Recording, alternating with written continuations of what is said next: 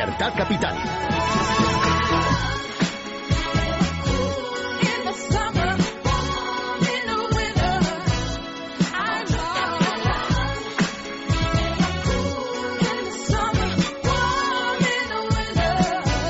Buenos días y bienvenidos a Libertad Capital en esta mañana de jueves en la que celebramos el Día Mundial del Agua. De momento la verdad es que la lluvia no nos ha visitado hoy en Madrid Capital, pero bueno, con la falta que nos hace llegamos eh, o hagamos todos un esfuerzo por ahorrar un poquito de agua a lo largo de la jornada, que granito a granito se hace una montaña. Hoy tenemos en el control a Luis Alonso, en producción a María Martínez y al micrófono quien te habla, Jessica Sánchez.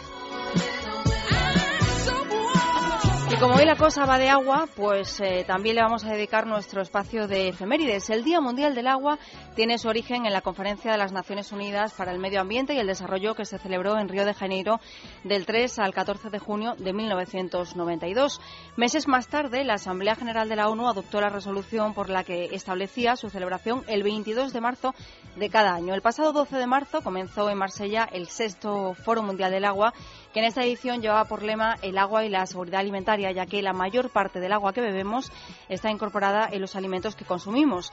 Tenemos que ser muy, muy conscientes de que, por ejemplo, para producir un kilo de carne de vacuno se necesitan 15.000 litros de agua y para obtener un kilo de trigo alrededor de 1.500 litros.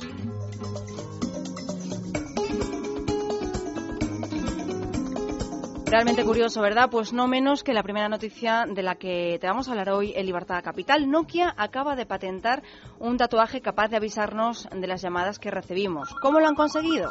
Pues creando una tinta magnética para tatuar que se puede sincronizar con nuestro smartphone y que vibra dentro de nuestra piel en caso de llamada o notificación. Con este nuevo sistema, la empresa apuesta por que los usuarios sientan en su propia piel, nunca mejor dicho, todas las alertas de su móvil. Además, su invento va a permitir modificar el tipo de vibración que haga el tatuaje en función de si recibimos un SMS, una llamada o un mensaje de Facebook. Por ahora, la tecnología está solo patentada y no hay nadie que se haya hecho un tatuaje de este tipo, pero todo llegará. thank you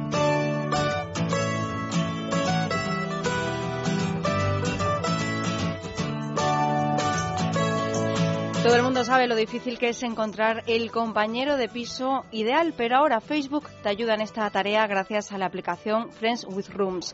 Lo que hace es conectar al usuario con personas que reúnen un perfil que encaja con el tuyo. Eso sí, la fiabilidad hay que decir que es limitada ya que se basa en la información que da cada uno de ellos. El caso es que tanto los clientes que buscan compañero como los que necesitan un lugar donde vivir tienen que rellenar un cuestionario en el que plasmarán sus gustos musicales, sus horarios habituales, si les gusta madrugar o no y otros asuntos claves para la convivencia. Tras una preselección, el usuario incluso podrá pedir referencias a un amigo en común. De momento, esta aplicación solo está disponible en Reino Unido, pero se prevé que pronto también la podamos usar en España.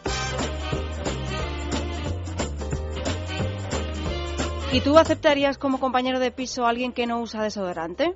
Cambiaría la cosa si te digo que se trata de Leonardo DiCaprio, pues aunque no te lo creas, el apuesto actor está descuidando su higiene personal como consecuencia de un exagerado interés por el medio ambiente. Al menos eso es lo que ha asegurado una fuente cercana al atractivo californiano a la web estadounidense With Spy.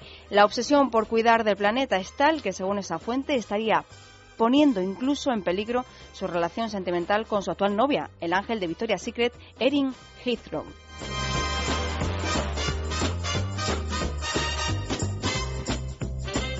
Recordarás que hace unas semanas hablamos de un estudio científico en el que se había descubierto que la aspirina podía reducir la incidencia del cáncer colorectal. Pues ahora la revista médica The Lancet ha publicado otro estudio de la Universidad de Oxford en el que han averiguado que los tratamientos con el fármaco de Bayer también pueden ayudar a controlar otros tipos de cáncer, sus metástasis a otros órganos e incluso la mortalidad a corto plazo de esta enfermedad. Según los investigadores de la Universidad Británica, estos datos son realmente impresionantes, pero todavía pronto para generalizar el uso de la aspirina para tratar el cáncer, ya que antes hay que estudiar los daños colaterales que podría conllevar combinarla con otros fármacos antitumorales.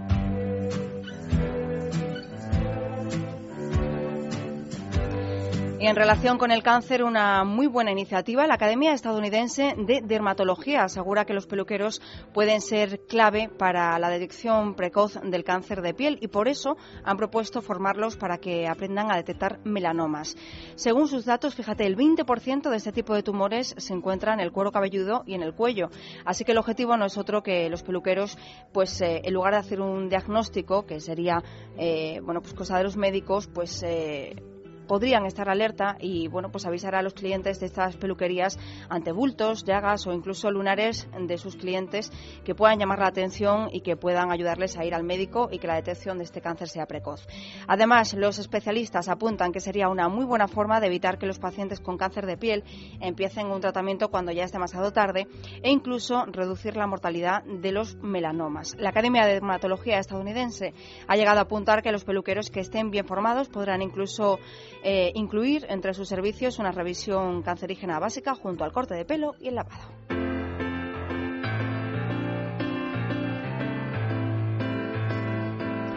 La siguiente noticia de la que te vamos a hablar posiblemente la conozcas porque la verdad es que ha tenido una gran repercusión mediática, pero no podemos dejar de aplaudirla.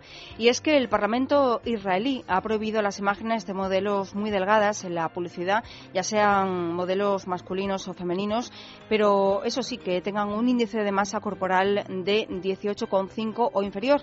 Vamos, que sea una masa corporal pues poco saludable. La ley fija además que se indique claramente sobre las imágenes utilizadas si se ha utilizado Photoshop o cualquier otro programa de tratamiento de imágenes para retocarlas con objeto de afinar la apariencia del o la modelo.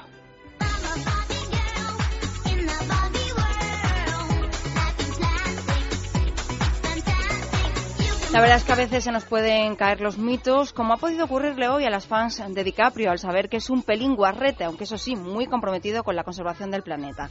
Bueno, el caso es que también peligra la imagen de la delicada Barbie, y es que la fotógrafa Sarah Haney eh, la ha sacado, digamos que en situaciones más que comprometidas en el eh, periódico de Huffington Post, por ejemplo, con resaca o consultando una prueba de embarazo. La artista pretende así demostrar que ni siquiera las muñecas son tan perfectas como tampoco lo es su príncipe azul, el apuesto Ken, que se atreve a vestirse de mujer, a engañar a Barbie con una amiga o a ahogar sus penas en la bebida. Y hablando de la muñeca rubia por excelencia, creada por Mattel en el año 1959, hay quien nos ha recordado que en realidad es multicultural. Se trata de la viguesa Begoña Otero, quien atesora la mayor colección de Barbies negras de España. Tiene casi un centenar de estas muñecas afroamericanas. Una de sus niñas bonitas es The Voice of South America, cotizada con unos 300 euros. Estas dos últimas noticias, pues a lo mejor son anecdóticas, pero sí podemos sacar de ellas una conclusión, una enseñanza. No a los prejuicios ni a los estereotipos.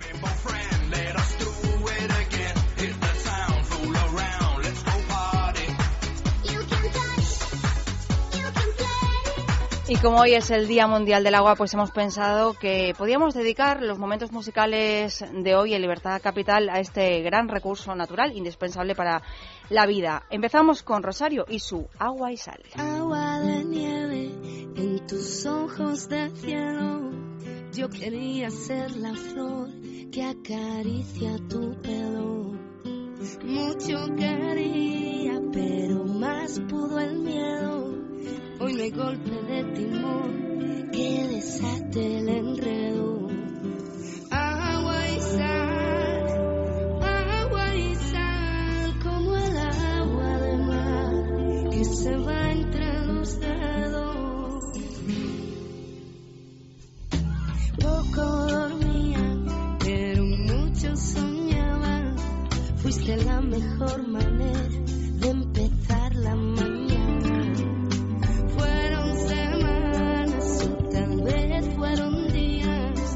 supimos dónde ir con aquella alegría.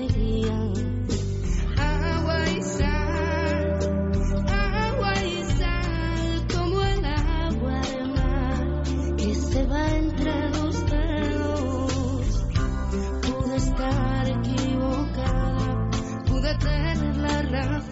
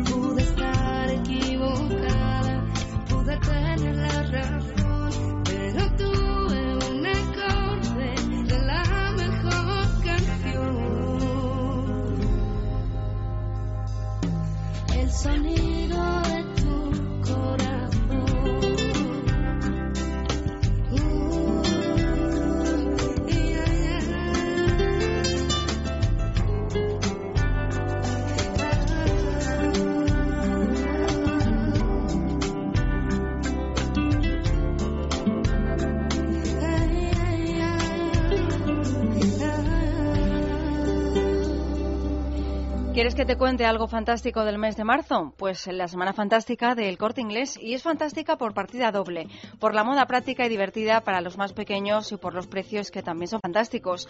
Porque los bodys de fantasía para bebé de brotes cuestan solo 12,95 euros y las bermudas tejanas para niño, también de brotes, 17,95.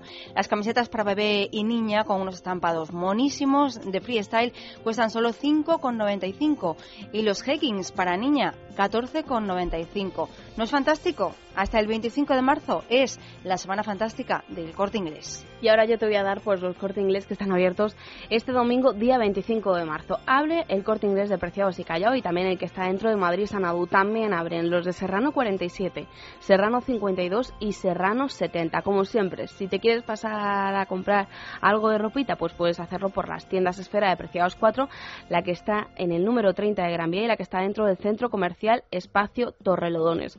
Lo que no es una novedad es que OpenCore abre, porque ya que sabes que abre todos, todos los días del año, de 8 de la mañana a 2 de la madrugada, y lo que también abre las 24 horas del día es su página web, www.elcorteingles.es.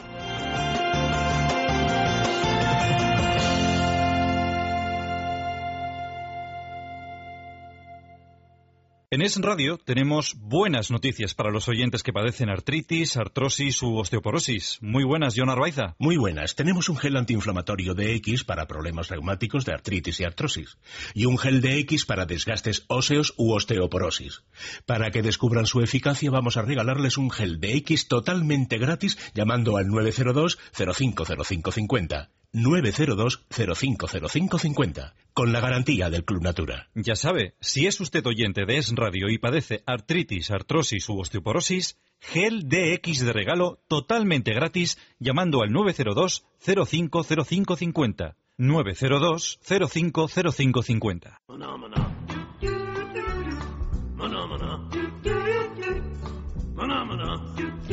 12 y 19 minutos de la mañana seguimos en directo de Libertad Capital y te contamos que la rana Gustavo y la cerdita Peggy se vistieron ayer de gala para recoger su merecida estrella en el Paseo de la Fama. Tras casi 40 años alegrando a niños y mayores, los famosísimos Muppets, más conocidos en España como los teleñecos, ya se codean con los grandes de Hollywood. Hablabas de tiempo, 40 años, lo que sí sabemos, bueno, ellos han estado 40 años entreteniendo al público, a grandes y mayores. Y hablando de tiempo, yo te voy a decir una cosa, y es que hay registros de que el hombre ha aguantado más de 90 días sin comer, pero sin beber agua no podemos aguantar más de 5. Por eso es tan imprescindible para la vida tener agua de calidad. Noelia Teruel, buenos días. Hola, buenos días. ¿Cómo podemos conseguir mejorar nuestra agua? Pues actualmente, María, en el mercado existen muchas y buenas soluciones, pero unas son muy caras, otras tienen mantenimiento o consumen energía y otras un poquito de todo esto, pero afortunadamente podemos elegir. Nosotros proponemos a los oyentes de ES Radio que prueben Masical, que no tiene mantenimiento, no consume absolutamente nada y que además es muy, muy económico. ¿Y qué ventajas podemos obtener con vuestro Masecal? Pues, por ejemplo, vamos a conseguir mejorar el sabor del agua de todos nuestros grifos en nuestra casa o negocio. También vamos a evitar esos molestos picores o sequedad, incluso irritación de la piel y el cabello cada vez que nos duchamos a causa del agua con exceso de cal. Vamos a mejorar la colada que va a quedar más suave y esponjosa ahorrando detergente y suavizante. También Masical evita la formación de la cal incrustada y elimina la que ya está adherida en el interior de tuberías y electrodomésticos, con lo cual van a estar protegidos de averías y van a funcionar mucho mejor. O vamos a comprobar también cómo apuramos más la bombona de butano o ahorramos energía eléctrica en los calentadores de agua. Pero es que además hay que recordar que no hay que hacer obras para colocarlo y que es portátil, por lo que nos lo podemos llevar a nuestra segunda residencia o incluso de vacaciones, ya que ocupa muy poquito. Efectivamente, y tenemos garantía por escrito de funcionamiento ilimitado, es decir, no se rompe, funciona igual de bien desde el primer día hasta que ustedes quieran. Y todo un año para probarlo y si en ese tiempo, 365 días, por lo que sea, no le convence, lo devuelve y recupera su dinero. Noelia, ¿hay alguna promoción para los que llamen ahora mismo al 902-107-109? Sí, y una promoción que estrenamos hoy, fantástica, cuatro artículos al precio de uno. Tenemos 25 lotes especiales para los primeros oyentes que pidan su masical llamando al 902 107 109 o que lo pidan también en nuestra tienda online www.mastienda.es. Por 99 euros más gastos de envío va a tener dos masical para dos viviendas o para compartirlo con alguien y así tocan a medias un Rides Plus, que es el eficaz ahuyentador electrónico contra insectos y roedores, y un rotulador antiarañazos para su coche. Y así siempre va a estar impecable. 4 por 1 para los 25 más rapiditos que marquen ya y que nos digan que son oyentes de Es Radio en el 902 107 109 o mastienda.es. ¿Que te quieres llevar uno de estos 25 lotes de mastical? Pues yo te doy el teléfono 902 107 109 o también puedes hacer tu pedido entrando en mastienda.es. Muchísimas gracias, Noelia. Un besito, feliz día.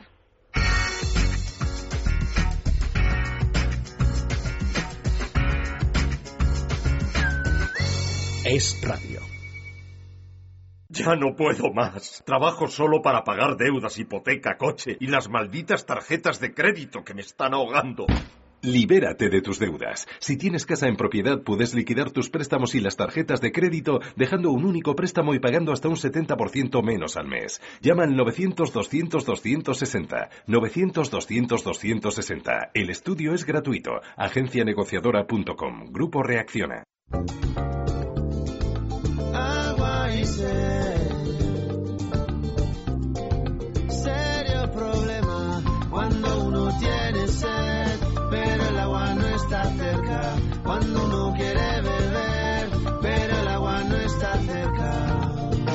Como te decíamos al inicio del programa, hoy se celebra el Día Mundial del Agua, por lo que algunas organizaciones aprovechan esta jornada para recordarnos lo importante que es ser consciente del uso que hacemos de este preciado bien natural.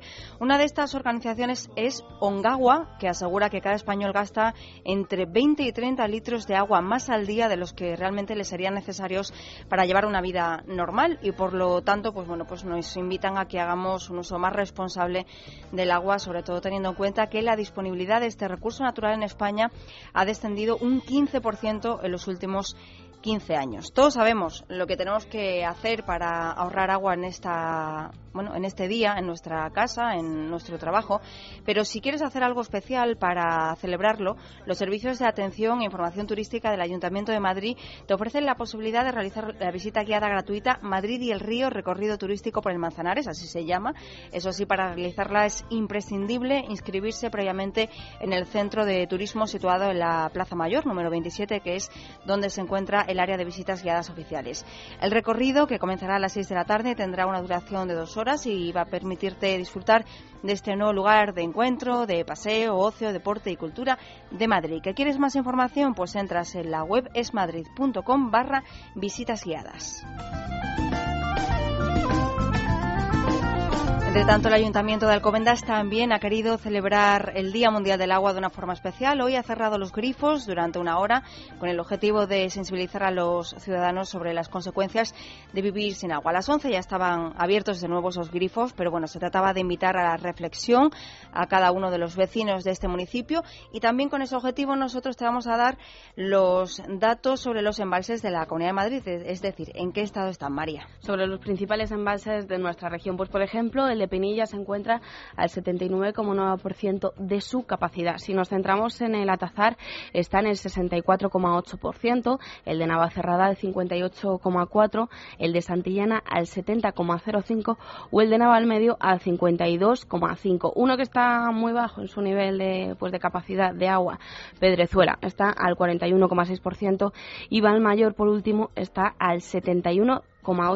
También he buscado el porcentaje total de la capacidad de nuestros embalses y hoy por hoy, día 22 de marzo, estamos al 64,7% de capacidad. Pues todos podemos aportar nuestro granito de arena, bueno, nuestra gota, ¿no? En este caso, gota de agua. En fin, abordamos otros asuntos porque han pasado muchas cosas en nuestra región de ayer a hoy. El Ayuntamiento de Madrid ha vuelto a asegurar que habrá un hospital en el suelo de la cárcel de Carabanchel después de que el portavoz de UPD en el Ayuntamiento, David Ortega, preguntase ayer por el proyecto en la Comisión de Urbanismo. El consistorio ha confirmado que ya se ha reservado la parcela de suelo en el Plan Parcial de Urbanismo y que pronto será cedido a la comunidad que será la encargada de construir el centro sanitario. Más información de servicio. Las pruebas libres para obtener el título de educación secundaria obligatoria van a tener lugar el 29 de mayo y la Consejería de Educación ya ha abierto el plazo de inscripción. Si te quieres presentar, puedes eh, hacerlo, puedes eh, entregar tu solicitud desde hoy hasta el 13 de abril y si quieres descargar el formulario y conocer los requisitos eh, que tienes que cumplir, solo tienes que entrar en la pestaña de educación del portal madrid.org.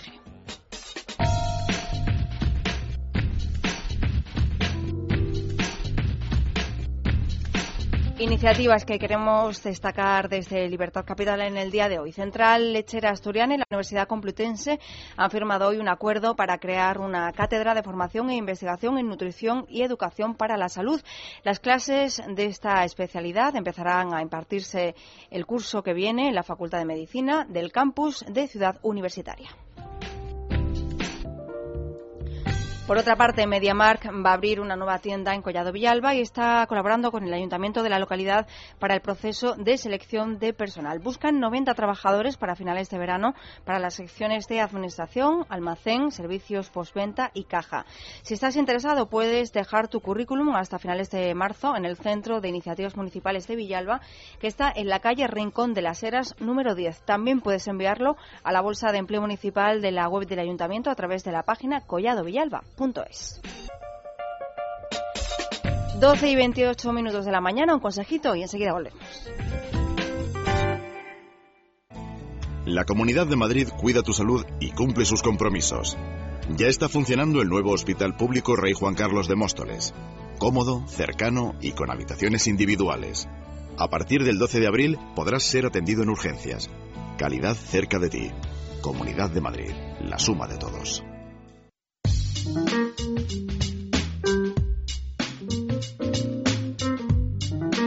Ya sabes que en Libertad Capital te ofrecemos o te proponemos eh, cosas que hacer para todos los gustos. Una de ellas, el Festival de Teatro para Bebés, Rompiendo el Cascarón, que arranca el 7 de abril en el Fernán Gómez y que ya se ha presentado eh, concretamente ayer la programación de su quinta edición. En esta ocasión van a participar más de 12 compañías especializadas en obras para pequeños que tengan de 0 a 3 años y las entradas para cada función van a costar 3 euros para los niños y 5 para sus padres.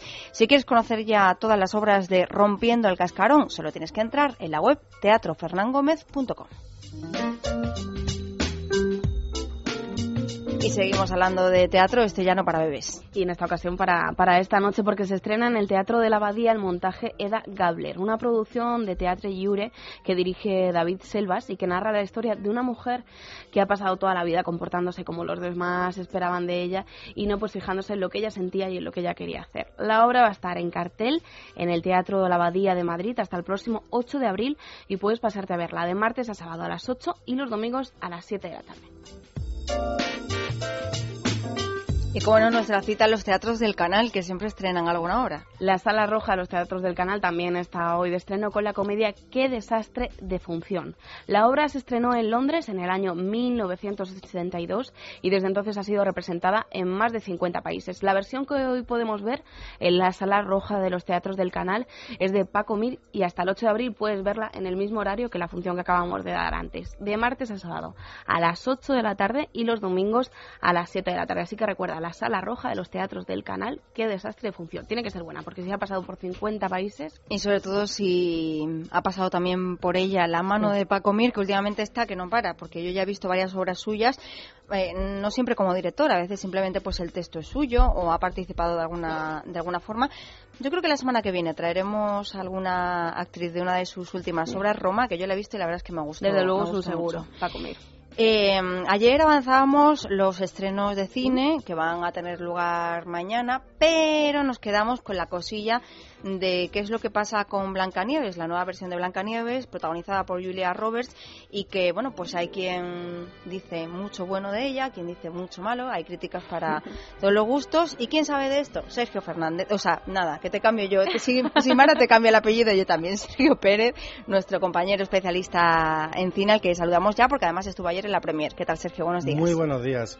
Pues más bien están diciendo cosas malas y es que la película no es buena del todo.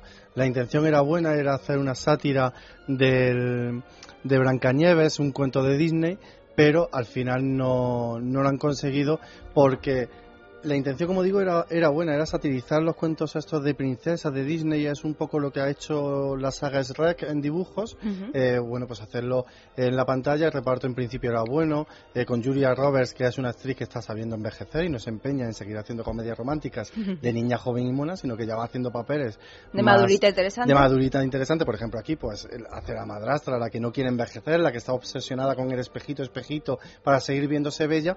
Y bueno, pues Julia Roberts está muy bien, la película básicamente es ella, lo único que la princesa y el príncipe son demasiado ñoños y es la parte que se cae. Hay escenas brillantes, sobre todo las que tiene Julia Roberts, en las que te ríes bastante, pero luego desgraciadamente no es el tono general de toda la Ya. película. O sea, como Sí que no tengo- encaja, ¿no? Sí El tengo que perfil. advertir, eso es, y sí tengo que advertir que no es para niños niños, es decir, hay algún taco, una palabra malsonante, es un poco Shrek, es decir, que no es tan infantil como la quieren pintar en el tráiler, y bueno, el cuento eso sí no es nada fiel, por ejemplo, solo doy un pequeño apunte, los siete enanitos no trabajan en una mina, sino que se dedican a asaltar caminos y son ladrones, y a ellos, incluso ellos llegan a parodiar diciendo que les encanta ese trabajo y que no harían otro, por ejemplo, trabajar en una mina, ¿a quién se le ocurre? Claro, ¿a quién se le ocurre? Bueno, yo me imagino que entonces el problema que quizás sea más de dirección, porque si Julia Roberts está bien y la idea de hacer, era, No, era el hacer una sátira y los otros dos es de guion. Es de guion, el director es el mismo director de la comedia romántica Spirit in Love y bueno, la película tiene buena factura, lo único que el problema es el guion, el, el problema es que el guion se cae en muchos aspectos y sobre todo sobre los últimos cinco minutos. Los que vayan a ver la película verán que los últimos cinco minutos eh, nos hemos, hemos viajado de Hollywood a Bollywood y esos cinco últimos minutos sobran totalmente. ¿Le ponemos nota? Como hace Nota un 4. un 4 solo. Un 4 solo y como le decía la semana pasada Mara, el estreno para mí mejor que el mejor estreno que hay esta semana es la del exótico Hotel Marigold de esa esa historia de, ancianitos británicos que se van a la India a pasar sus últimos años de vida y que les ocurre una serie de cosas bastante graciosas, pero por otro lado sus historias son bastante entrañables. Pues si quieres, ya que ayer no pudiste acompa- acompañarnos, porque claro, estabas en una rueda de prensa, tú vas de acto en acto por ahí, te prodigas mucho por Madrid, pues aprovechando que te tenemos aquí, porque no nos das tu aportación al respecto de esta película eh, y después ponemos el tráiler para que aquellos que ayer no escucharon el programa o no se quedaron muy bien con la copla, pues recuerden de qué va.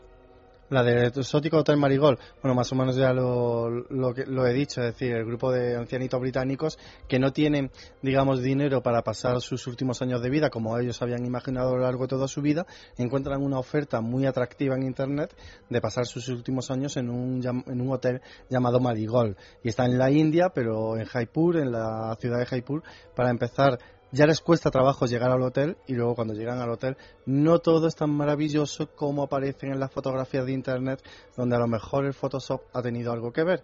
Algunos se adaptan, ocurrir con los lugares de otros no se adaptan, cada uno lleva su idea en la cabeza y cada uno busca una cosa diferente. La verdad que yo, dejándome guiar por opiniones, otra una amiga mía también ha, ha ido a verla, que le tocaron dos entraditas para el preestreno y me dijo que la película está genial y además una de las mayores virtudes es que lo decía ayer, habla pues de que nunca es tarde cuando la dicha es buena, para enamorarse, para viajar y demás, pero sin caer en la lágrima fácil, en la ñoñería. Y eso, la verdad, que es bastante valorable en el cine. Para mí es uno de los estrenos de esta semana y a lo mejor el Eso lo saben hacer muy bien los ingleses, en no caer en la ñoñería porque además tiene un humor muy ácido, muy muy british, que la verdad que hace las delicias de- del que está viendo la película. Y me da la sensación de que también puedes tener un gancho en que te sientas identificado, porque aquí no le ha pasado alguna vez que te vayas a un sitio de vacaciones pensando que va a ser perfecto, que lo habías reservado todo con mucho tiempo y todo iba a ser ideal y luego te llevas el chasco. Aquí Sí, no le ha pasado es, eso. es cierto que te llevas el chasco, pero esta película no va tanto por ahí porque ten en cuenta que ellos no van de vacaciones, ellos van a pasar sus últimos años de vida, ese retiro, La jubilación. ese- la jubilación dorada que ellos habían soñado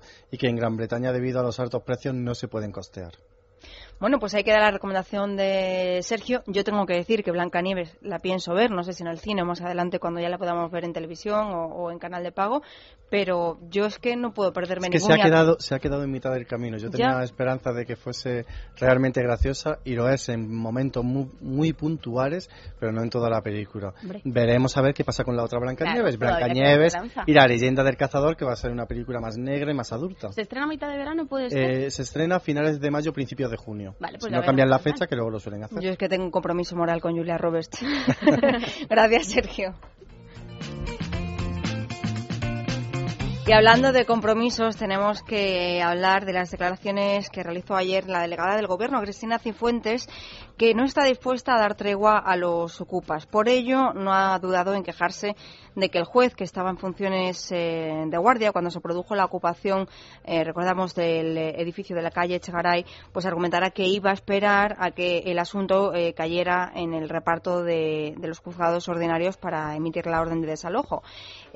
bueno, este magistrado decidió que no era de su competencia, pero a Cristina Cifuentes no le parece bien porque se trata de un inmueble de un altísimo nivel artístico y piensa que la justicia debería actuar con prontitud y además, bueno, pues eh, la Policía Nacional ya tenía montado el dispositivo para el desalojo. No se entiende muy bien la actitud del juez, Cristina Cifuentes la ha criticado y nosotras la aplaudimos. Seguimos hablando de la delegación del Gobierno de Madrid. Ayer ya lo avanzamos porque salía como noticia de última hora durante el programa y es que, bueno, finalmente se había decidido prohibir la procesión atea que querían organizar en Jueves Santo, pero vamos a dar los detalles, María. Sí, ayer prohibieron, pues eso, la manifestación atea convocada para el próximo Jueves Santo por la Asociación Madrileña de Ateos y Libre Pensadores y también por la Asamblea Vecinal de la Plaza de Lavapiés.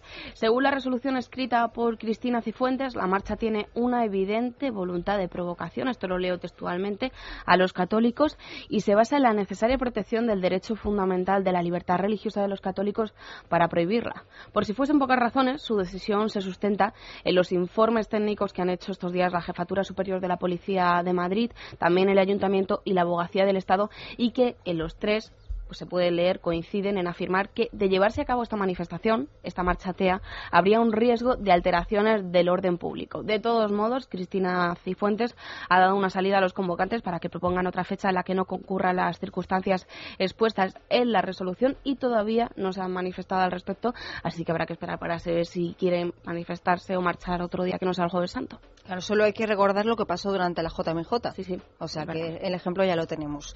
Eh, donde sí ha habido acuerdo ha sido entre la Comunidad de Madrid y los sindicatos que anoche, bueno, pues eh, llegaron a ese acuerdo sobre los servicios mínimos para la huelga general del día 29 de marzo. Por ejemplo, en el caso de sanidad y servicios sociales se han fijado unos servicios mínimos que van a garantizar, bueno, pues que haya el mismo personal que habría en un día festivo, si bien en el caso de los tratamientos de diálisis, oncológicos, radioterapia o quimioterapia se va a trabajar al completo ya que entienden que son cuidados que, bueno, que no se pueden demorar. Eh, por otra parte, se van a garantizar, dicen desde los sindicatos, los servicios esenciales de emergencias y extinción de incendios, incluidos los forestales. En el caso de la justicia, el acuerdo contempla que funcionen los juzgados de guardia, aunque con una especial atención a los casos de violencia de género. Y en cuanto al transporte, pues excepto el metro, que tiene un tratamiento diferenciado, van a garantizar que la circulación media en los autobuses de la EMT, interurbanos, urbanos de las poblaciones donde existan, eh, bueno, y también los metros ligeros, pues va a ser del 25%, del 30% en algunas horas punta y del 20% también en el resto. En el caso de metro, como decíamos, los servicios mínimos aseguran la circulación del 35% de los trenes en horas punta y del 30% el resto de la jornada de huelga.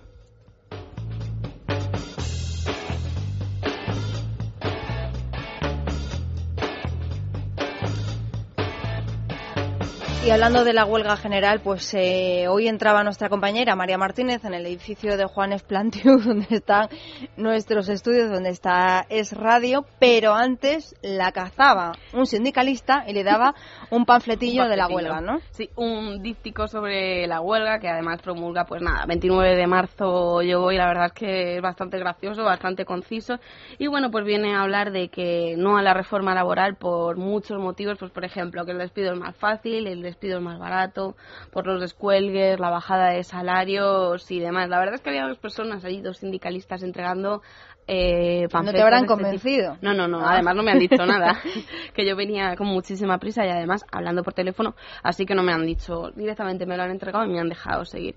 Que, bueno, preguntan y se responden ellos mismos. Por ejemplo, entre las 10 razones para decidir para decir yo voy, ¿los seres serán más fáciles para las empresas? Pues dicen sí y te explican por qué sí. ¿Los convenios colectivos de empresas están, estarán por encima de los del sector? Pues sí, a todos se responden que sí. Son preguntas pues, intencionadas para, para, intentar convencer a la gente. Hoy he leído que, bueno, comisiones sobre las UGT dicen que va a haber manifestaciones que van a llenar todas, todas, todas las calles de Madrid. Nosotros lo dijimos ayer y yo creo que de verdad no se va, bueno, no se va a paralizar pero ni que- el 30%. Claro, es muy fácil responder a las preguntas Claro, que ellos quieren que son muy plantear. intencionadas. Claro, porque yo les preguntaría otras cosas, a ver si me convencen o no. ¿Por qué no han hecho una huelga general durante el gobierno de Zapatero? Ocho años han tenido, ¿eh? 5 Y el- millones 200 mil parados, si no me equivoco. Y el paro, mal. efectivamente, no es responsabilidad precisamente de Rajoy, que acaba de llegar, como quien dice, a la Moncloa. O sea, Claro. que habría muchas preguntas que hacerle a estos sindicalistas que, bueno, a Zapatero le han tratado en palmitas. Que la gente aún así quiere ir a la huelga, bueno, pues allá cada uno con su Claro. conciencia. Y digo con su conciencia porque yo creo que el país no está para huelgas generales. Pero bueno, cada uno sabrá lo que tiene que hacer. Esto es lo que te han dado a ti, María.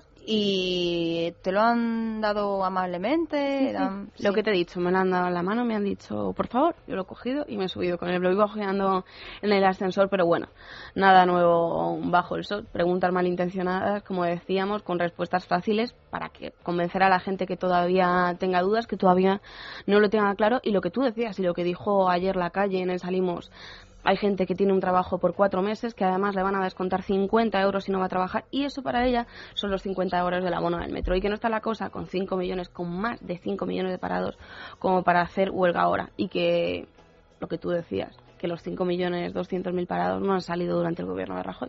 Bueno, y terminamos nuestro bloque de información dedicada a Madrid hablando de una, bueno, pues de un artículo que ha escrito nuestro compañero Pablo Montesinos en Libertad Digital y que ahora, bueno, pues de la postura del gobierno ante las nuevas pruebas eh, del 11M. El gobierno sigue manteniendo, dice él, una distancia prudencial en relación a las investigaciones ordenadas por el fiscal general del Estado sobre los restos de los trenes del 11M, recordamos, encontrados por Libertad Digital.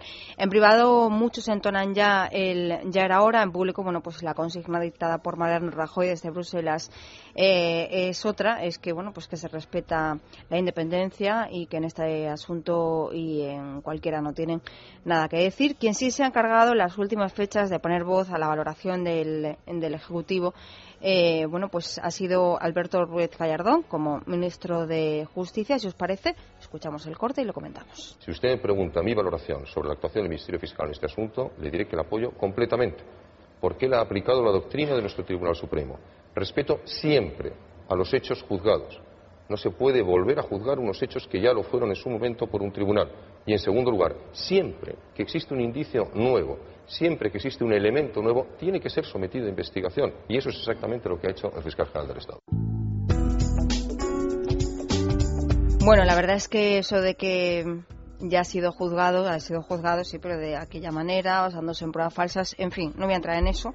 Sí me quedo con la parte positiva, indicios. ¿no? En la de que si hay indicios nuevos, pues hay que seguir investigando.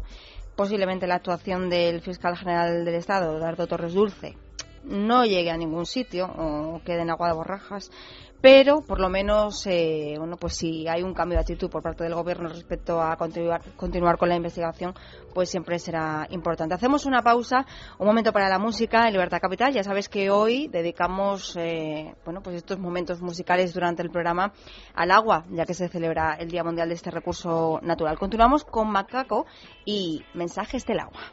Es que gotas sobre gotas somos olas que hacen mares.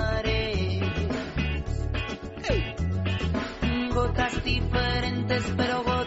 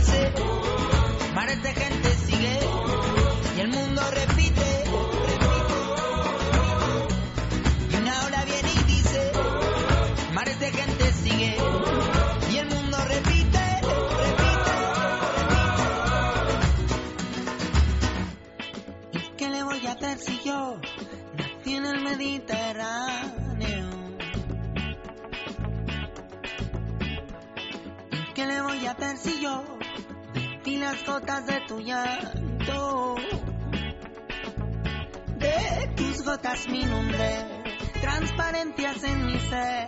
Soñé torrenciales de amor y fe, como lluvia de primavera, borrando grietas, igualando mareas. Y es que gotas sobre gotas somos olas que hacen mares. Gotas diferentes pero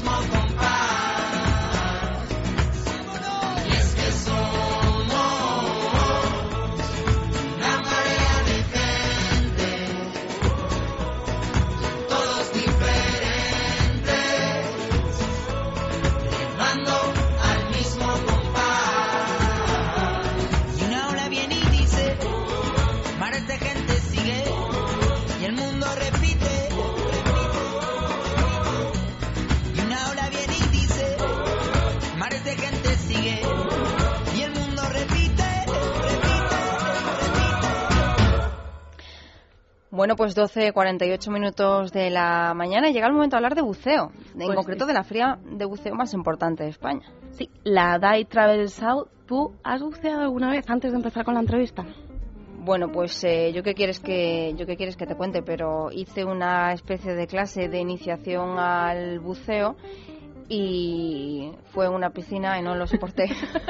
O sea ¿Te dio miedo o qué? Tengo que decir que mi mm, bueno, pues mi experiencia no fue demasiado positiva. Hay gente a la que le da como claustrofobia o bueno, sensación de, de ahogo al llevar la, la bombona. Así que mi experiencia no fue muy positiva, pero bueno, mm, conozco a mucha gente que hace buceo y que está encantada. Claro, todo es hacerlo de manera profesional y en las mejores manos. Y es que, bueno, el próximo sábado arranca en Madrid la Dive Travel South 2012, que es la principal feria de buceo que se celebra en nuestro país y que va a estar en el pabellón de cristal de la Casa de Campo de Madrid hasta el domingo. Recordamos, sábado y domingo, por si te interesa. Hoy pues vamos a hablar con la directora de esta feria de buceo y por ahora yo te voy a contar mi experiencia. Yo nunca he buceado de manera profesional, la verdad que bueno, de pequeña pues eso con las gafas y ¿cómo se llama? ¿Cómo se llamaba el tubito? Que además había una serie, no, pero había una serie, los snorkels. Eh, snorkels. Los, los snorkels, ¿no?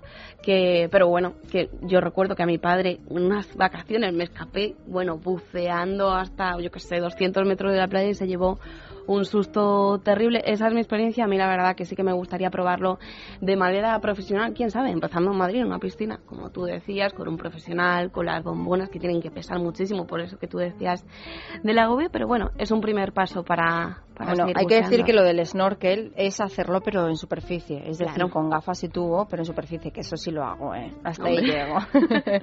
y luego también hay que decir que hace falta un título para poder bucear, sobre todo ya en mar abierto y en algunas zonas, porque hay una zona muy conocida, la de Sharm el Sheikh en, en Egipto, donde hay mucha gente que va a bucear y alguna vez lo, lo había pensado yo, ir a aquella zona, pero claro, la gracia es saber bucear, tener el título y poder probar, porque creo que es precioso. Bueno, ahora ya sí, hablamos con Ingrid Riera, si te parece. que es la directora de Dive Travel South. Muy buenos días, Ingrid. Hola, buenos días, ¿qué tal? Pues la primera pregunta que te vamos a hacer es qué va a traer Dive Travel South a la capital el sábado y el domingo. Uy. Casi Muchas nada, cosas, ¿eh? muchas Casi nada. cosas. Muchísimas cosas, la verdad es que es muy excitante para mí, incluso como directora estoy encantada porque eh, vamos a, bueno, vamos a traer un montón de novedades, gente que va a hablar sobre el mar, eh, vamos a abrir el mar para todos, para que todo el mundo, tanto los que ya bucean como los que no, todavía no, los que les apetecería probar, pues tengan aquí un lugar donde encontrar ofertas, formas de introducirse en el mar, eh, bueno, que pueden hacerlo con aletas, gafas, tubo, eh, no hace falta tampoco que sean grandes buceadores al principio, todo se empieza poquito a poco, se va cogiendo el gusto, eh, vamos a tener invitados, va a estar el hijo de Cousteau, Paul Eso es lo que te iba a preguntar ahora. que casi nada invitados decías y a mí una de las cosas que más me llamó la, la atención de esta feria es que va a estar el hijo de Jacques Cousteau, que ¿Cómo ha ido su carrera? ¿Cómo se ha movido? Porque además sí que, bueno, pues la gente siguió la, la carrera de Jacques Cousteau por los vídeos que se podían ver pues cada día en televisión, pero ¿qué ha hecho Pierre-Yves Cousteau? ¿Qué es el nombre? Pues, a ver, eh, digamos que, eh, claro, la figura del padre es, eh, aún todavía está con su sombra, así que nos llega prácticamente a todos los que hemos descubierto el mar de su mano, ¿no? Pero de todas maneras era un gran comunicador. Entonces, eh, tiene varios hijos este eh, Pierre eh, que también ya estuvo el año pasado por primera vez en Madrid con nosotros en la edición pasada, eh, tiene 26 años. Bueno, ahora tiene 26. Es muy joven, ¿no? es el más, más joven, se le parece físicamente, pero tremendamente, es una cosa increíble. Y, y es un chico eh, que el año pasado empezaba su, su trabajo de divulgación eh, siguiendo bastante la estela del padre. O sea, yo creo que él quiere emularlo, pero mucho, ¿no? Eh, eh, entonces ha estado todo este año ha estado trabajando, yo lo he visto muy cambiado, este año está mucho más, mm, yo diría, más sentado en el tema, ya ha estado viajando durante todo el año con un proyecto que él llama Custodivers, que en realidad eh, lo que está haciendo, que es muy interesante, es que está resiguiendo con su barco, que ya no es el Calipso, pero que es un barco también eh, científico, todos los lugares donde el padre buceó, filmó, hizo sus grabaciones que todos hemos visto, y entonces eh, está comparando científicamente con biólogos, con eh, personas eh, voluntarios que le ayudan, que además también te puedes sumar a su, a su trabajo si quieres, o sea, hay gente que lo está haciendo, pues cómo estaban entonces y cómo estaban ahora y creo que eso nos va a aportar pues muchas mucho para comparar para saber realmente cómo está el mar en diferentes puntos del, del, planeta. Yo creo que va a ser muy interesante. Y este proyecto que le llama Custodivers también eh, digamos está buscando pues eh, socios adeptos gente que quiera pues eh, hacer tomar datos, subir fotografías a la web, tiene una aplicación, o sea, es muy interesante todo lo que está haciendo y muy moderno también. Ingrid, hablabas antes de la gente que todavía no ha probado el buceo. Y bueno, Jessica y yo estábamos hablando de que nosotras, pues ella hizo un curso de preparación que, bueno, no tuvo una muy de buena... iniciación dentro de una piscina y no tuve muy buena experiencia, pero me imagino que es cuestión de acostumbrarse, ¿no? Un poco a, a la bomba, que para una persona que no está acostumbrada puede ser un poco agobiante es agobiante, o sea, digámoslo sinceramente. O sea, yo creo que hay que destruir el mito de que para eso tienes que estar. No, no, o sea, a todos nos agobia. A mí el primer día e incluso ahora hay momentos en que digo, uy, hay mala mar, hay corriente. O sea, eh, eh, sí, sinceramente es, es, un, es, un lugar al que el hombre no está llamado, no tenemos branquias, así que es un entorno a, que, bueno, que, que tiene sus leyes y que, y que es muy importante más que irse acostumbrando que quizá también, pero sobre todo yo creo que es básico eh, la persona que te introduce, quién te introduce al, a este mundo y cómo te introducen, si hace frío, ¿no? Si la piscina a lo mejor, pues no sé, no, no, no te acaba de no te acabas de sentir cómoda. No sé, yo creo que es muy importante y por eso creo que en el Dice Travel Show vamos a dar un paso hacia adelante en profesionalizar y que la gente comprenda que, la gente me refiero a los profesionales que introducen a los neófitos, ¿eh?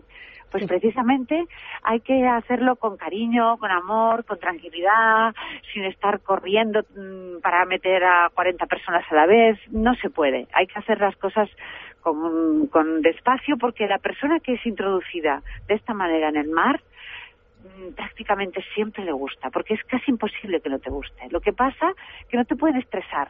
Ahora esto, lo otro, no, no.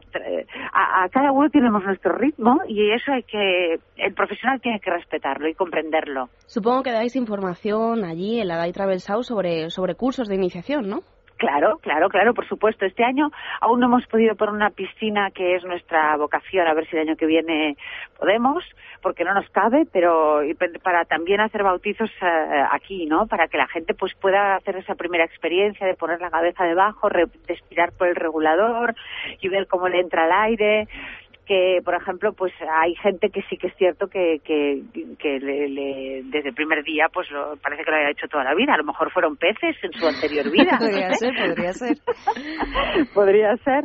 Pero realmente eh, vamos a tener información. La gente que quiera empezar a, iniciarse, a bucear, salir en salidas con, con, centros de buceo para probarlo, pues podrá, lo que llamamos nosotros bautizo, ¿no? Un bautizo de buceo, que es pues sin titulación, pues tú vas desde, desde la costa, pim pim, te vas metiendo en el agua tranquilamente, sin que te cubra, así no te, Ingrid, no te perdóname, pero es que nos vamos quedando sin tiempo y no quiero dejar de preguntarte, de preguntarte algo importante y es cuáles son los mejores lugares para bucear en nuestro país que aquellos que estén interesados, pues me imagino que querrán saberlo.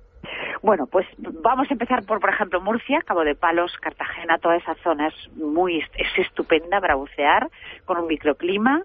Luego tenemos Canarias, como no, todas las Islas Canarias. El Hierro ahora ha habido un problema con el con el volcán, pero ya prácticamente está solventado.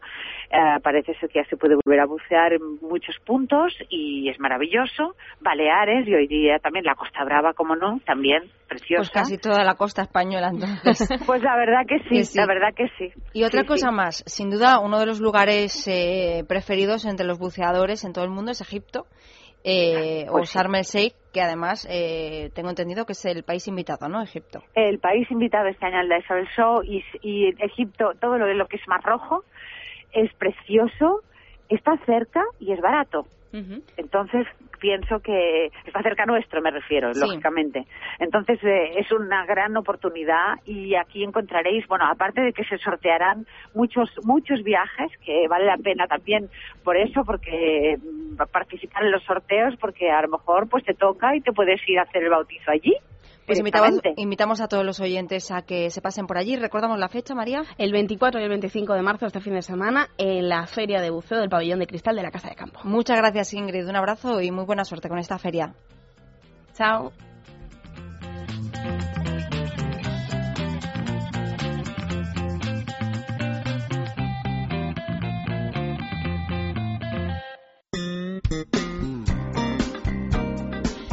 A la una y seis minutos de la tarde entramos en, nuestro, nuestra plaza de España con una noticia aparentemente positiva y es la que hace referencia a la nueva ley de transparencia impulsada por 60 ONGs y supervisada personalmente por la vicepresidenta Soraya Sáenz de Santa María. El Consejo de Ministros va a aprobar mañana el anteproyecto legislativo que va a obligar a los cargos públicos a proporcionar los datos que soliciten los ciudadanos, y he dicho bien ciudadanos, sobre el funcionamiento de su actividad. Es decir, van a tener que hablar de absolutamente todo, sueldos, dietas, viajes, subvenciones, asesores, contratos, presupuestos.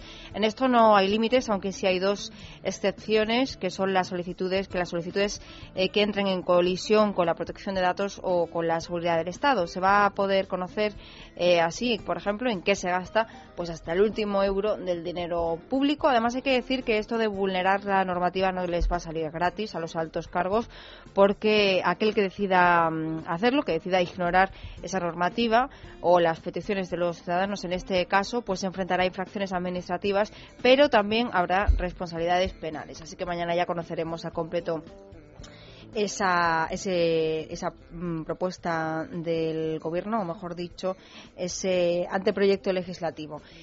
Y seguimos hablando, pero en este caso de contradicciones. Contradicciones en relación con esto de datos ocultos. Bueno, pues, eh, ¿por qué digo esto? Pues porque el Partido Socialista ha anunciado que va a denunciar ante la Junta Electoral Central el vídeo que ha elaborado el Gobierno para defender la reforma laboral, al entender, dice el Partido Socialista, que hace propaganda en plena campaña de las elecciones andaluzas y asturianas.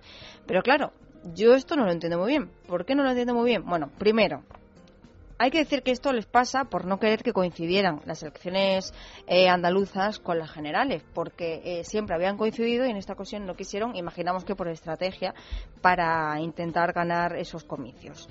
Y dos, no puedes decir que esto es hacer campaña eh, o hacer propaganda en plena campaña cuando tú, a su vez, has difundido un vídeo titulado Los modelos de Rajoy, en, los que, en el que se dedican a reprocharle al presidente del gobierno sus elogios pasados a expresidentes, por ejemplo, como al de Baleares y la Comunidad Valenciana, es decir, a Jaume Matas y a Francisco Camps, y también al, a la Diputación de Castellón, a, a Carlos Fabra. Claro, o sea, no puedes defender una cosa y la contraria al mismo tiempo. Y además, eh, ya que hablamos de este asunto, que además entiendo que se está haciendo un uso totalmente electoral de, todo el tema de, matas, hay que decir que para hablar hay que tener la casa muy limpia. Claro, claro. precisamente, el Partido, Socialista, hablar de estas cosas cuando hay lo que hay, sobre todo en Andalucía, bueno. El caso es que hemos hablado de Jaume Matas con los madrileños. Tú has salido a la calle y le has preguntado. Pues hemos preguntado por la sentencia que lo condena a seis años de prisión de la audiencia de Palma de Mallorca. Que bueno, recordamos que Jaume Matas fue presidente de Baleares desde 1996 hasta el 99 y desde el 2003 y 2007 y lo han declarado culpable por, por malversación, prevaricación, falsedad documental, fraude a la administración pública y tráfico de influencias. Seis años de prisión atención le hemos preguntado en la calle. La verdad que la gente está muy puesta sobre estos temas. Será por la crisis, será por, el exceso de información, pero a la gente le preocupan mucho estos temas. Y bueno, pues más o menos. claro, le, les preocupa que cuando hay poco dinero, encima se lo quiten. Encima se lo gasten. No les va a preocupar. Hablamos de un agujero de 50 millones de euros que está buscando la audiencia de Palma de Mallorca. Lo que decíamos, seis años de prisión para Jaume Matas. el agujero está. Lo que no encuentra son los millones. algo para llenarlo. está buscando algo con que llenar ese agujero de 50 millones de euros. Seis años. ¿Es poco? ¿Es mucho? ¿Deberían devolver el dinero los implicados? Esta es la opinión de los madrileños. Yo creo que si eso es lo que ha considerado el juez, está bien. Pongo que será. Eh, pero los jueces en España ya sabemos que cada uno dice una cosa. Yo para mí todo el que se queda con dinero público, no seis años, 14, 15, 20, pero que devuelvan el dinero. Pues sí, sí, lo mismo, pero que lo devuelvan. O sea, que, o si no lo quieren meter en la cárcel, que no lo metan, pero que devuelva el dinero. Todo lo que se ha llevado. Eso es muy importante, porque el dinero público es dinero de todos. Me parece poquísimo, porque tenían que, ese señor tenía que estar ya en la cárcel, él y todos los a mí me parece eh, justa la sentencia porque además así lo han determinado los jueces, que en principio nos tenemos que fiar de ellos. Y desde luego creo que debería devolver el dinero, eso por supuesto. A mí la sentencia me parece justa, pero el dinero, perdón, tiene que volver. Pero eso lo digo de todos. Que aquí todos, mucha cárcel, mucho no sé qué, pero el dinero no vuelve. Pues unanimidad, todos queremos que devuelvan el dinero, claro. Yo siempre lo he dicho, que si respondieran con su patrimonio personal, otro gallo cantaría. Otro gallo cantaría y es que tenemos el problema en nuestro país de que, bueno, los políticos sobre todo piensan que el dinero público, pues no es de nadie, está ahí, te lo puedes llevar, o por lo menos hasta ahora, y luego pasa lo que pasa. Después de, de, la sentencia de la audiencia de Palma de Mallorca llegó la noticia, bueno, pues ya esperada, de que el abogado incluso, pues, Jaume Matas van a recurrir la sentencia ya no ante la audiencia de Palma, sino ante el Tribunal Supremo. Al final habrá justicia en este caso, cumplirá sus seis años o será reducida esta, esta pena. También opinan los madrileños al respecto. Y la verdad que, bueno, la opinión generalizada es que al final no pondrá un pie en la cárcel. Yo creo que al final no se cumple lo que se tendría que cumplir. Pues seguramente sí. Espero que haya justicia, espero. Si ha hecho lo que parece que ha hecho, creo que tienen que empezar a, que tengamos justicia todos los españoles. Hombre, yo creo que ha habido políticos que han ido a la cárcel. Pocos, efectivamente, pocos. En cambio, hay mucha gente a pie que por delitos mucho más. Yo es que tengo un amigo con que, de verdad que lleva encarcelado un montón de años, la sentencia 11 años y medio por un delito mm, monetario, no fiscal, sino monetario, eh, que era la cabeza de turco del típico listo. Y, y no hay manera de que salgan ni el fin de semana a ver a sus hijos, que tiene ocho, entre otras cosas. No entiendes, no entiendes por qué esta persona con ocho hijos está en la cárcel eh, con una sentencia de 11 años y medio sin ningún tipo de reducción, sin ningún tipo de indulto ni nada. Y en cambio, esta gente, pues, independientemente del signo político que sea. Hombre, siempre, sinceramente, no sé si se podrá, si le sentará bien a la gente o no, pero sinceramente los del PSOE son más corruptos que los del PP. Vamos, mm, por sus obras les conoceréis. Pasará como siempre. Seguro. Que, que unas cosas prescriben, que otras no sé qué, que otras delitos de no sé cuánto, que por su cargo, que por lo aquello, más allá. El caso es que tenemos dos varas distintas para medir. Al Mindundi se lo mide con más o menos justicia y al otro pues se levanta mucho la mano. Por supuesto que ese señor nunca irá a la cárcel, igual que sus compinches de Valencia, de Andalucía, de Madrid. La debería cumplir, ¿no? Hombre, yo creía en la justicia, hecho derecho, y me enseñaron que la justicia es dar a cada uno lo que le corresponde. Pues que la cumplas si la tiene que cumplir. Sí, la teoría está bien, pero la verdad que lo que te decía al principio, que la opinión generalizada es que al final pues eludirá la cárcel, veremos a ver qué pasa. Dime, y bueno, que aparte de esto, estado, bueno, es la primera sentencia del caso Palmarena, una macrocausa abierta con 25, con 25 piezas derivadas que todavía se están investigando. La de Matas es la primera sentencia y en el mundo he podido leer estos días que creen bastantes juristas y analistas que esto va a abrir pues va a crear un poco de, sentencia, valga de la redundancia, en el caso, sí, en el caso de Iñaki Urdangarín, el duque de Palma, y bueno, su implicación en el, en el caso no. Sobre eso, sobre la doble vara de medir que se puede tener con la Casa Real y con el expresidente Balear, hemos preguntado si creen que al final Jaume Mata se merece esta, esta sentencia de seis años de prisión y si se la merecería Urdangarín y si al final a Urdangarín lo, lo condenarán a prisión y estas son las respuestas. La verdad que la, opinión también es bastante clara y luego hablamos sobre ella. Por supuestísimo. Urdangarín seguro que, que, ni siquiera será, será juzgado, ¿sabes? Porque algo se inventarán para que no... Sí, sí, sí, no, por supuesto. Lo tengo, lo tengo más que claro. de todas maneras, yo cuando delinca lo voy a hacer a todo lo alto. A ver, porque si yo voy al supermercado, me cojo una botella de aceite y me meten al calabozo. Y si voy y robo un millón de euros en el banco, pues a lo mejor no. Totalmente, totalmente, totalmente. Y creo que Inderganin, si tiene que ir a la cárcel, que vaya. Hija mía, que es un civil como todo hijo de vecino. Sí, claro, yo estoy de acuerdo. Si lo has hecho mal, lo has hecho mal. Hay que adoptar las consecuencias. Mejor de adoptar, que lo he dicho mal, asumir. Aunque sean duras. Claro. Es que es casa real yo creo que se quedará ahí. Yo creo que sí. Bueno, Dangarina aún no le han dado sentencia, ¿no? Bueno, lo veremos. El tiempo lo dirá. Y espero que las cosas sean iguales para todos. Hombre, a mí me cuesta pensar que Urdangarín pase por la cárcel. No sé qué ocurrirá, tampoco sé qué ocurrirá con, con Matas, pero es lógico que la gente tenga dudas. O sea, mm, ¿políticos ha habido, han pasado por la cárcel? Sí pero muchos no, en comparación sobre todo con los casos de corrupción que hemos tenido en nuestro país, proporcionalmente muy pocos. Claro, yo preguntaría, ¿va a entrar Manuel Chávez en la cárcel por el caso de los seres? Uf, no. ¿O va a entrar Blanco por el caso campeón? Tampoco. O, claro, es que podríamos hacer una lista interminable. Estos son, bueno, recientes o que están de actualidad, pero en fin, es lógico que la gente tenga ciertas dudas sobre si se hace justicia o no, si la justicia es igual para todos. Yo no lo creo, que la justicia sea igual para todos. Debería serlo, pero. De hecho, no, estoy, no estoy nada de acuerdo con este artículo de, del Mundo que dice que es una amenaza para Urdangarín la sentencia de matar, porque creo pues que eso, que no, no tiene la misma vara de medir.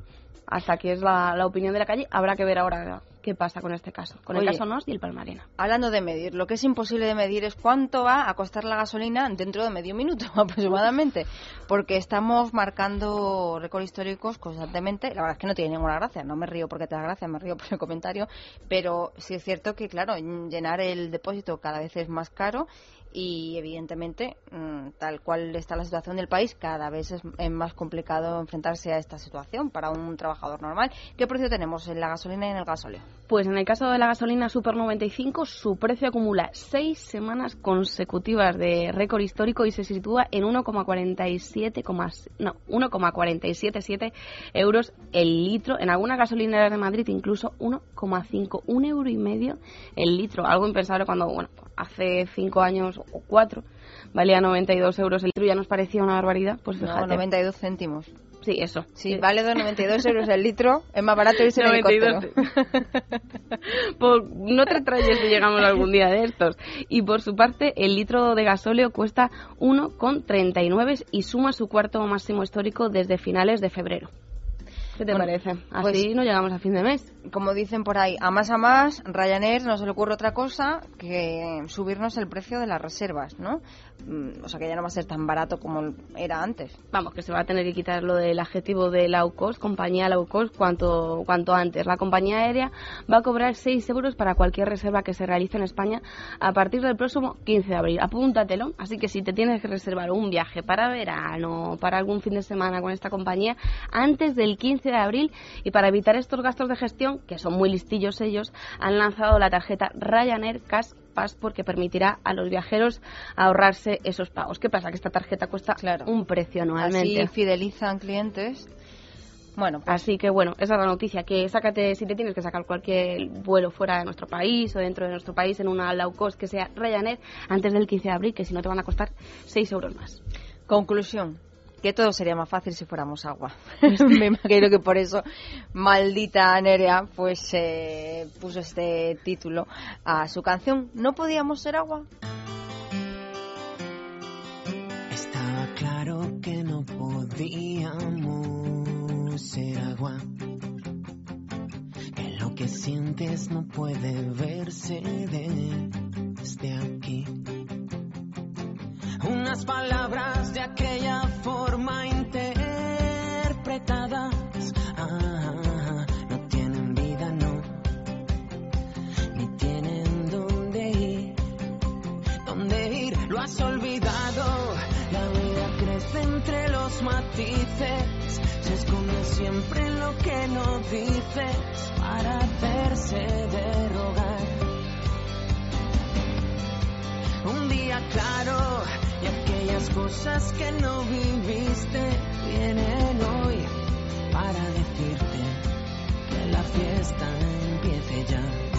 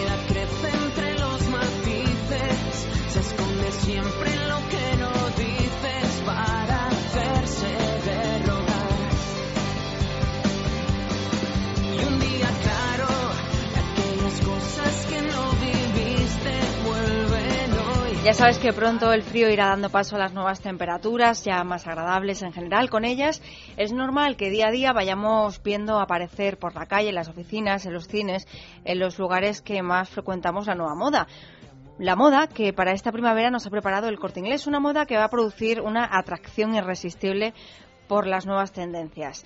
Vamos a notar la fuerte presencia de una tendencia muy natural, la tribal, basada en los estampados cálidos, beige, marrón, chocolate, marfil, con acentos de color más intensos como el frambuesa, amarillo, naranja, prendas estrella que, bueno, pues eh, estarán protagonizadas por las camisetas, los vestidos largos, los cortos, los pantalones. La verdad es que esta moda causará sensación y un efecto asombroso, el efecto primavera. Compruébalo, ya es primavera en el corte inglés. Y si siempre has soñado con tener un Aston Martin, ahora el corte inglés te da la oportunidad porque hasta el 16 de abril, por comprar cualquiera, cualquier cosilla, cualquier camisa, cualquier pantalón, cualquier vestido, en las boutiques de la firma Hackett del corte inglés puedes llevarte sensacionales regalos participando solo en su concurso. Y ya sabes, el regalo estrella es un Aston Martin. ¿Cuándo puedes pasarte por las boutiques Hackett de- del corte inglés? Pues por las de Madrid, pues por ejemplo este domingo, que es día 25 de marzo, porque abren el Corte Inglés de Preciados, de Callao, de Madrid Sanadú, también los de Serrano. Y junto a ellos abren las tiendas Esfera de Preciados 4, Gran Vía 30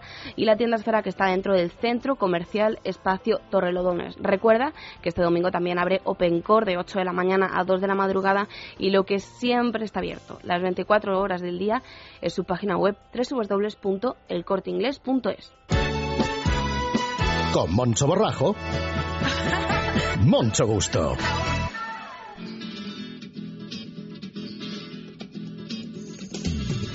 Es la una y casi 24 minutos de la tarde, por tanto es el momento de saludar con mucho gusto a Moncho Borrajo. Hola, buenos días. Pues aquí andamos por las Málagas con unos tiempos maravillosos, con sol, con su fresquito. Y mm, yo, como siempre, intentando hacer reír a los demás, que esta semana va a ser difícil, porque coincido con las elecciones andaluzas, con un día de reflexión, que no sé si hay mucho que reflexionar, y luego con esa maravillosa huelga del 29 que nos tiene a todos encantados de la vida. Porque, claro, no podré trabajar, debido a que los piquetes informativos pues se dedican a informar. Bueno, ¿qué le vamos a hacer? El problema ya no solamente es ese, el problema es que nos encontramos en un momento pues que ya no es ni de transición, ni de espera, ni de compás.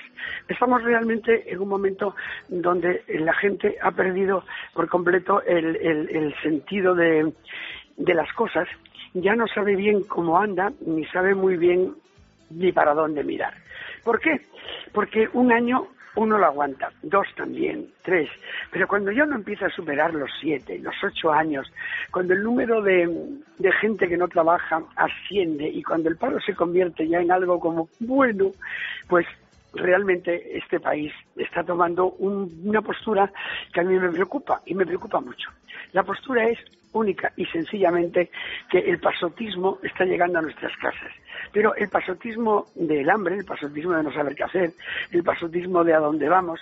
Mientras tanto, hay otra sociedad en esta España, otra que tiene un sueldo fijo, que cobra un dinero, que dicen que tienen crisis. Yo no sé dónde tiene la crisis esta gente, porque cobra igual que antes, las cosas están más baratas y ellos son los que deberían de consumir y deberían de participar. Pero aparte de esto, aparte de esto seguimos con las mentiras, seguimos con los políticos mentirosos, seguimos con la gente que nos quiere engañar, seguimos con una justicia que ya no es que no nos preocupe, es que ya no nos da igual. Y claro, es triste que la justicia sea una escultura o esté representada por una mujer con la- los ojos vendados y una balanza que no pesa nada. Es curioso, en la balanza no hay nada. no sé si se han fijado.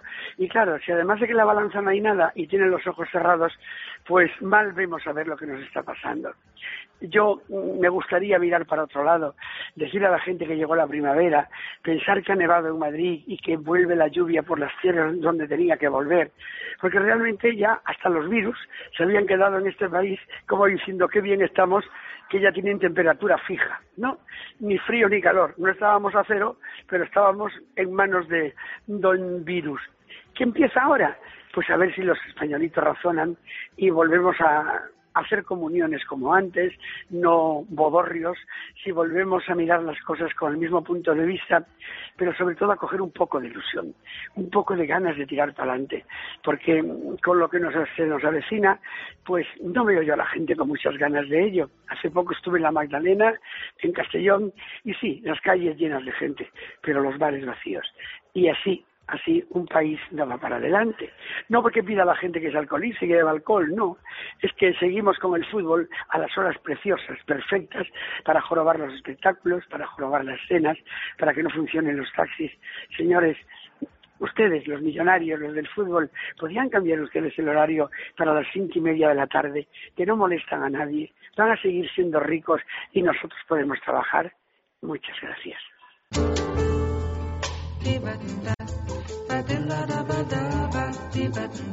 Desde luego que sí, querido Moncho. Qué suerte estar por mi tierra. Qué envidia me das. Bueno, hasta aquí Libertad Capital de hoy. No hay tiempo para más. Nos marchamos con esta canción preciosa de Astrud Gilberto y Antonio Carlos Jobim, Agua de beber. Os dejamos con los informativos y la mejor programación aquí en Es Radio. Un abrazo y hasta mañana.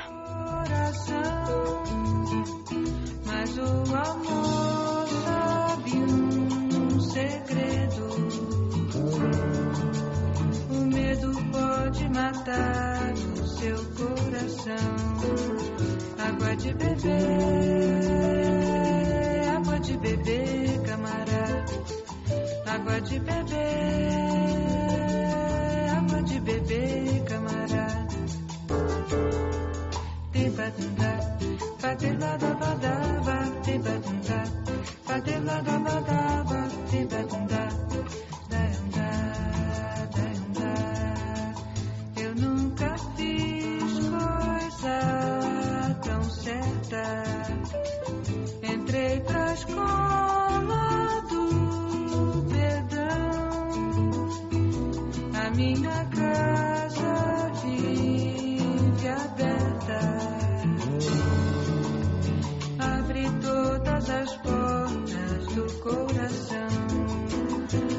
Água de beber,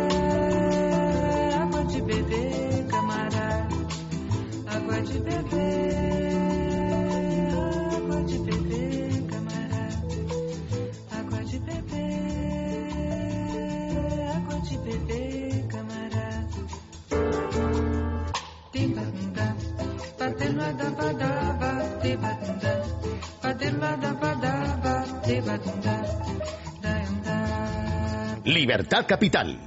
Es radio.